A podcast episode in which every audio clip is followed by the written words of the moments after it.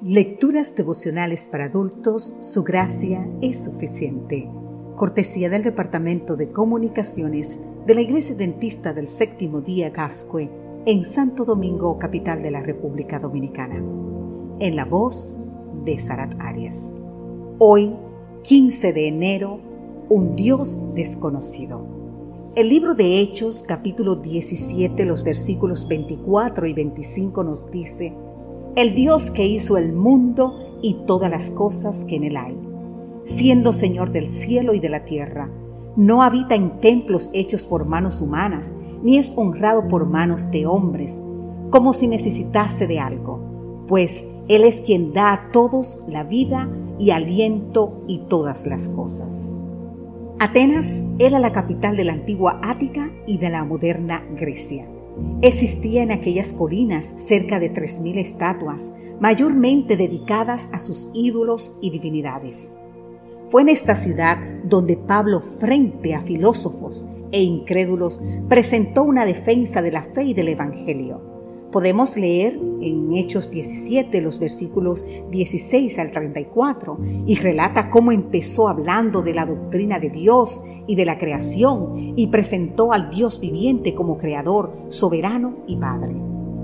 Luego siguió con la doctrina del hombre, animando a vivir una vida no centrada cada uno en sí misma, sino en Dios Finalmente concluyó con la doctrina del juicio y de la resurrección.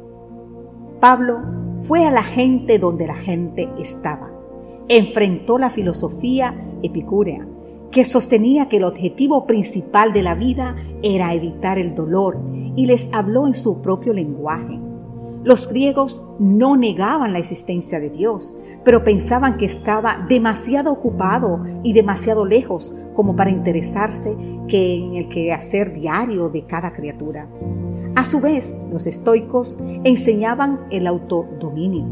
Así el objetivo principal era entrenar a las personas para alcanzar un lugar de indiferencia, tanto al placer como al dolor. Además, los atenienses creían en alguien superior, desconocido, que actuaba sobre las leyes naturales.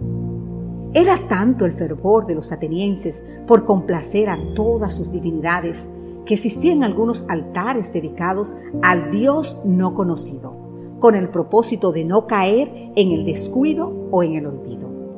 Entonces, Pablo les sorprende diciéndoles, ustedes tienen un Dios no conocido. Ese Dios que adoran sin conocer es el Dios que yo conozco, adoro y anuncio. Por eso a Pablo lo tildaron de anunciador de nuevos dioses. Con un tacto nacido del amor divino, apartó cuidadosamente sus mentes de las deidades paganas y les reveló el Dios verdadero, que era desconocido para ellos. Querido amigo, querida amiga, ¿qué y cuántos dioses conoces?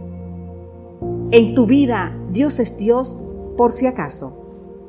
En los días de la Reforma Protestante, Lutero caminaba por una calle cuando fue sorprendido por una persona que debajo de su abrigo tenía un arma. ¿Por qué camina solo? le increpó el atacante. Y Lutero simplemente le contestó, estoy en manos de Dios. Él es mi amparo y mi fortaleza. Para Pablo y para Lutero, Dios no era un Dios desconocido, era un Dios presente, activo, cercano. Era un padre, era un amigo. Querido amigo, querida amiga, una vez más te digo, que Dios sea en tu vida un Dios conocido y reconocido. Eso producirá toda la diferencia reconozcamos en todos nuestros caminos y vivamos hoy y siempre en la mano de este maravilloso Dios. Que Dios hoy te bendiga en gran manera. Amén.